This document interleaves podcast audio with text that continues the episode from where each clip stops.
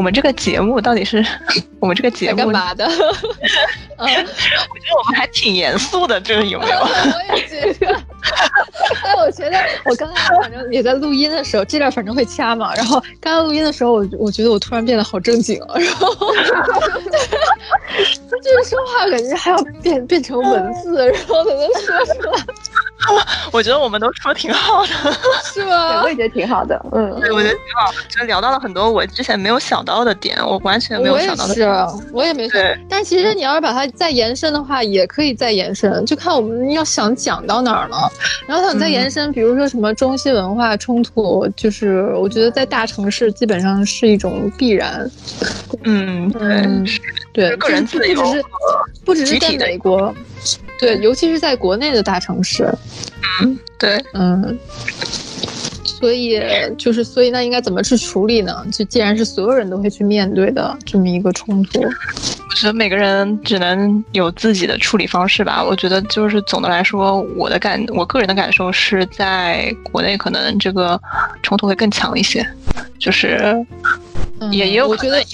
对，也也有可能是因为我本身是中国人的原因。嗯，反而觉得在这儿没有那么纠结，就是可能在片中的那些时代是很纠结的，但我们嗯。现在在这儿反而感觉没有国内那么纠结。我不知道这个感觉对不对，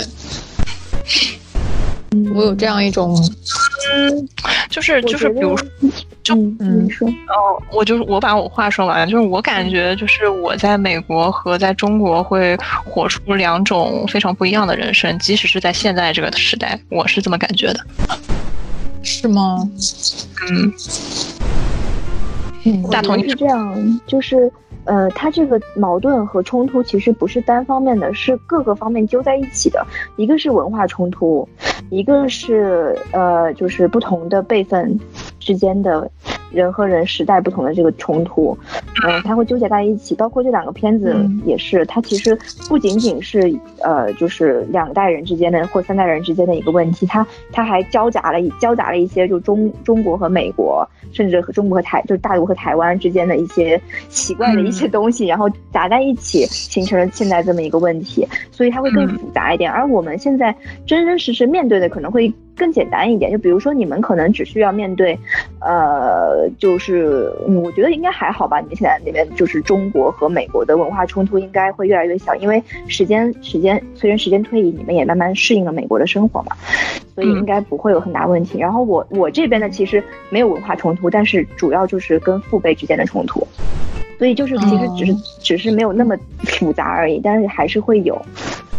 就观念上的冲突，嗯嗯嗯嗯，对，哎，我觉得就是在，嗯。我不知道我说的对不对，就是说在国内，我的感觉是这种，就是你不只是和父辈的冲突，包括你周围的一些人，他接受了这个父辈的观念，他其实相当于已经是父辈，啊对对，没错，他其实也相当于是父辈那辈人了，对吧？他是的，是的，是的自，己变成那样的人了，然后他来跟你进行冲突，就是，这种观念的冲突。其实说白了，嗯，对，对我，我觉得国内的观念冲突就，我感觉我预感比这边可能还要强烈一点。这边反正，或者甚至有可能因为西海岸就是互联网公司比较多，就是我觉得这边没什么冲突，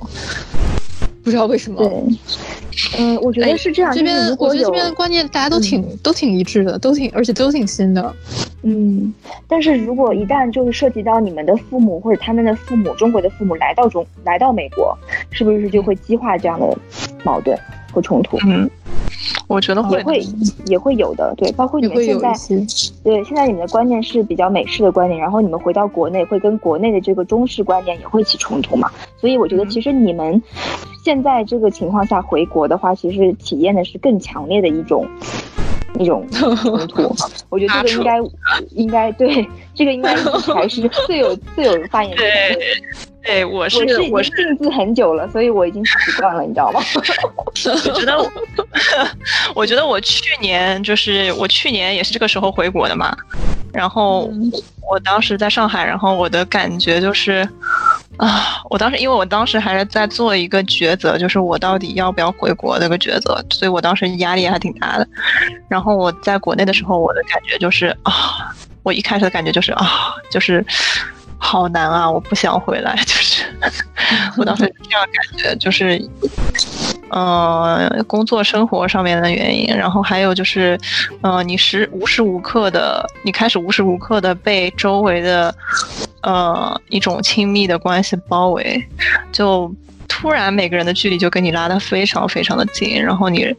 一下就失去了你的个人空间，我觉得是这样的一种感觉。嗯，我能够理解你那种感觉，因为我觉得每一个在美国待的时间，呃，就是长一点、比较长一点的，那他回国的话都会受到这样的冲击。然后我当时回国的时候也是大概，